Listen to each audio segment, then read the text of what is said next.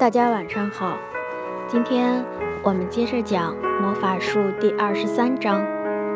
他们有了大麻烦。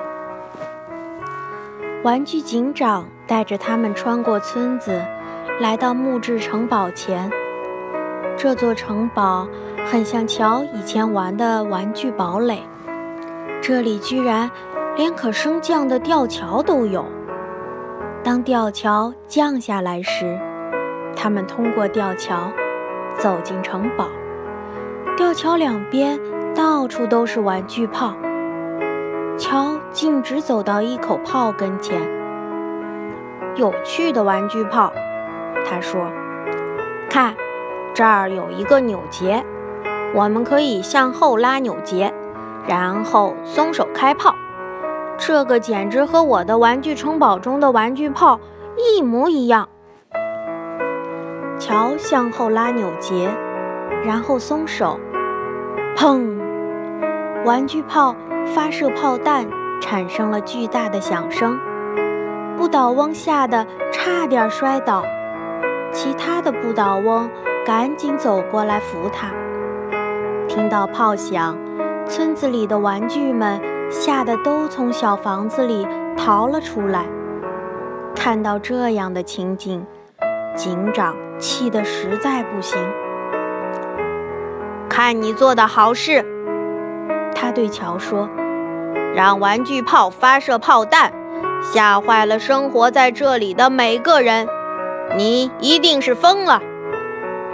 非常抱歉，乔说，我压根儿没想到玩具炮能发射炮弹，还会发出那样的巨响。那么，你认为玩具炮会做什么？警长生气地说：“是哼个小曲儿，还是跳个拉丁舞？”尽管很好笑，可是没人敢笑。警长继续领着他们向前走，很快来到一座木塔的门前。走进去时，他们发现里面除了一张桌子和一把椅子，什么都没有。警长自顾自地坐在椅子上，立正，他说。每个人都把腰板挺得直直的，包括平底锅先生。经理，警长说：“每个人都有模有样的经理，只有月亮脸举错了手。”撤退，警长说：“每个人都怔怔地盯着他，这是什么意思？”不。说错了，警长说：“不是撤退，是稍息。”大家都照做了。警长站在桌子边，高声念道：“你们被指控不是玩具，却来到了玩具之地。你们被指控推了许多不倒翁。你们被指控发射了许多门玩具炮。你们。”警长还没有念完，乔就插话了：“我们只推了一个不倒翁，只发射了一门玩具炮。我们很抱歉，保证不会再犯这样的错误了。请允许我们离开这里吧。”可是，他们在要离开之前，突然听到齐步行进的脚步声。进来了大约五十个样子呆板的玩具士兵，他们包围了孩子们、丝丝仙女、月亮脸和平底锅先生，带他们去最深处的地牢！警长大叫：“他们胆敢在玩具之地撒野！”不，乔喊道，他狠狠地推了一下离他最近的一个玩具士兵。结果，这个士兵撞倒了他后面的士兵，后面的士兵又撞到他后面的士兵，然后下一个，再下一个，不到五秒钟，所有的士兵都倒下了。就像玩多米诺骨牌，推倒第一个，后边整行都倒下了。弗兰尼咯咯笑着说：“警长一下子惊慌失措起来，这种情况该怎么办？天哪！只轻轻一推，他所有的士兵就都倒下了。他使劲儿拍着桌子：‘秩序，秩序，起来！你们以为自己是多米诺骨牌吗，士兵们？’士兵们站了起来。”可没人敢接近这由六个囚犯组成的小群体。现在听着，警长说：“你们要么变成玩具，要么去最深的地牢，选择吧。”好吧，我们变成玩具。乔咧嘴一笑：“我要变成发条小丑，就是一直在翻筋斗的那种小丑。”他开始绕着房间翻筋斗，又撞倒了一个士兵，接着士兵们又全部倒下了，就像多米诺骨牌那样。好，你是一个发条小丑，警长说。你想变成什么？他指了指月亮脸。一只泰迪熊。月亮脸笑着说。按身体中间的按钮，就能像熊一样咆哮。哦！我要变成玩具娃娃，思思仙女说着，开始像玩具娃娃那样直挺挺地走起路来。我要变成一只毛茸茸的灰兔，平底锅先生说。我要长出又长又软的耳朵和灰色的毛。我要当玩具娃娃。贝西和弗兰尼一同说，他们也像丝丝仙女一样直挺挺地走路，咯咯地笑个不停。好，警长欣慰地说：“你们现在是玩具了。”可以继续待在玩具之地。解散。他们六个开心地大笑起来。乔一直在翻着筋斗取乐。他们跨过吊桥，走进小镇。这时，他们看见不远处有艘巨大的诺亚方舟。我们去看看动物一对儿一对儿地走出来。贝西说完。他们就立刻出发了。弗兰尼正想跟前面的平底锅先生说话，可是他突然停住脚步，死死地盯着他，因为他看到了非常诡异的事情。平底锅先生像平时一样戴着平底锅帽子，可是不知何时，他的头上。长出了两个毛茸茸的大耳朵。平底锅先生，弗兰尼惊疑道：“平底锅先生，你怎么了？”平底锅先生迷惑不解地转过身来，发现每个人都大惊失色。“你变成了一只玩具兔！”弗兰尼尖叫道。平底锅先生，你变成玩具兔了！你说你想变成玩具兔，现在你就成了玩具兔。他们都十分惊讶，简直太离奇了。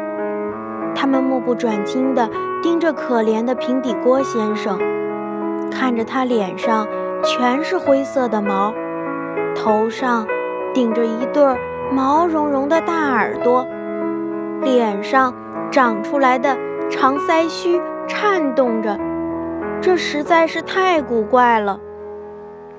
平底锅先生用他的亮的可以当镜子的锅照了照自己，当看到一张毛茸茸的脸看着他时，他被吓坏了，惊恐万分地环顾着每一个人，然后他指着乔大叫：“哦！”看他，他现在是发条小丑了。难怪他一直在翻筋斗。乔立马又翻了个筋斗。是的，乔的穿戴和小丑一模一样，脸涂得红白相间。乔变成了一个真正的发条小丑。弗兰妮看着其他人，又尖叫了：“看月亮脸，他的脸变成了圆圆的泰迪熊的脸。哦，他真的变成了一只胖胖的小泰迪熊，一点儿也不像月亮脸了。月亮脸，真的是你吗？”“是的。”月亮脸一边说，一边伸手摸了摸脸。天哪，我的脸上都是毛！我的衣服在哪儿？它们竟然都不见了！乔按了按月亮脸身体中间的按钮，传来一阵吓人的咆哮：“哦！”别按了，思思仙女说。这声音吓得我快要跳起来了！别再按了，乔！哦，天哪，真是糟透了！我们变成了玩具，你们看我。你看起来不错，乔看着他说：“你是我见过的最漂亮的玩具娃娃。”贝西和弗兰妮也变成了玩具娃娃，看他们走路的样子，僵硬极了。贝西，你能坐下吗？有点困难。贝西说，他试图坐在身旁的矮墙上。我的膝盖好像不能弯曲了，眼睛好像也闭不上了。或许你躺下时就可以闭上眼睛了。月亮脸说，他说话时还夹带着可笑的吼叫声。贝西在草地上躺了一会儿，他的眼睛真的闭上了。是的，我们都变成了真正的玩具，弗兰妮说。一定是在我们选择做玩具，说要成为玩具的时候，就发生了这一切。可当时我们只是随口说说。我明白，可这是魔法树顶的国度。你根本不知道会发生什么，乔说。月亮脸，我们离开这里后就不会再是玩具的样子了吧？不，我不这样认为。变成泰迪熊的月亮脸说。我在想，你要怎么一边翻筋斗一边爬下树去呢？我真希望这个地方快点消失。我不想当玩具兔了，平底锅先生伤心地说：“我感觉我现在的样子很傻。你们觉得我洗洗脸是不是就能变回原来的样子？”不会，乔一边说一边翻第五十个筋斗。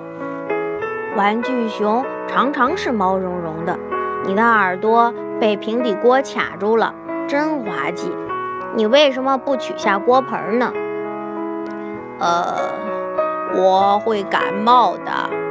平底锅先生说：“我一直戴着帽子，没有平底锅帽子，我会感觉不对劲儿。”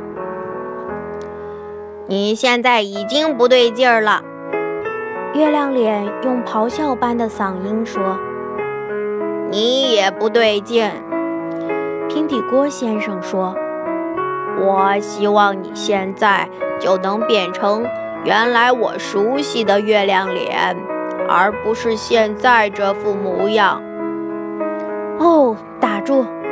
乔翻着筋斗说：“我们考察一下玩具之地，希望这一切尽快消失。但愿我不再频繁地翻筋斗了。”我快累死了。我们也是，弗兰尼一边说，一边远离了桥。待在那边，乔，你会撞倒我的。这一行人穿过了玩具村，没人再注意他们，因为他们看起来太像玩具了。不倒翁们四处摇晃地走着，看上去很忙碌。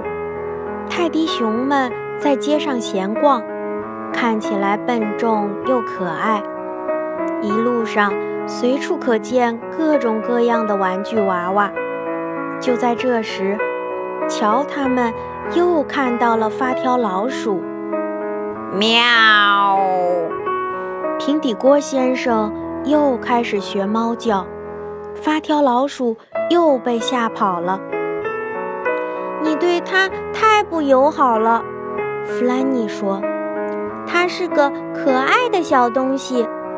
天哪，我觉得我这样僵硬的走路实在是太搞笑了，而且我不能跑。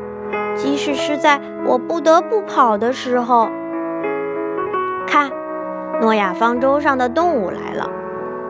乔一边说，一边翻了个筋斗，一对一对的，就像故事中讲的那样，一对狮子，一对熊，一对兔子，一对鸭，一对老鼠。弗兰妮接着说。喵，喵！平底锅先生又学了两声猫叫，可是诺亚方舟的老鼠根本没搭理他。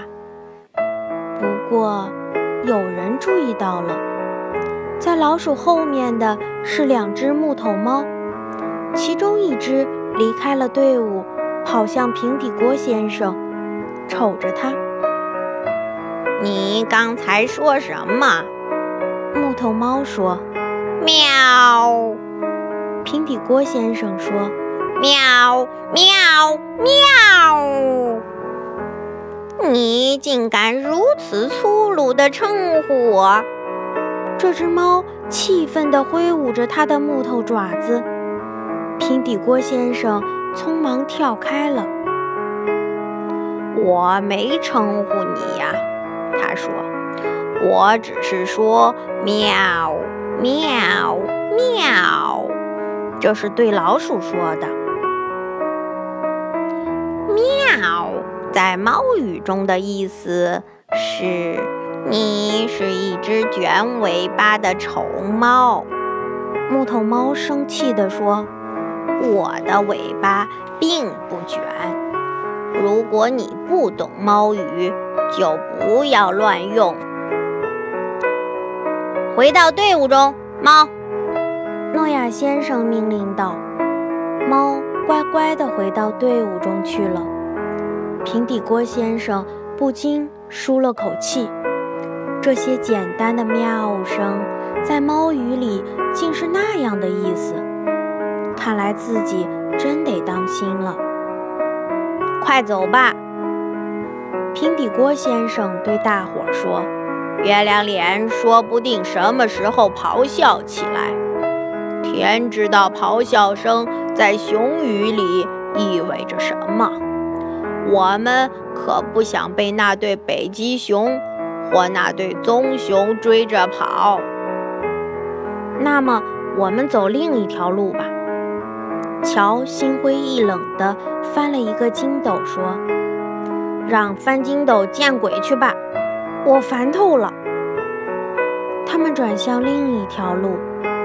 天哪，这个奇怪的咒语什么时候才能消失？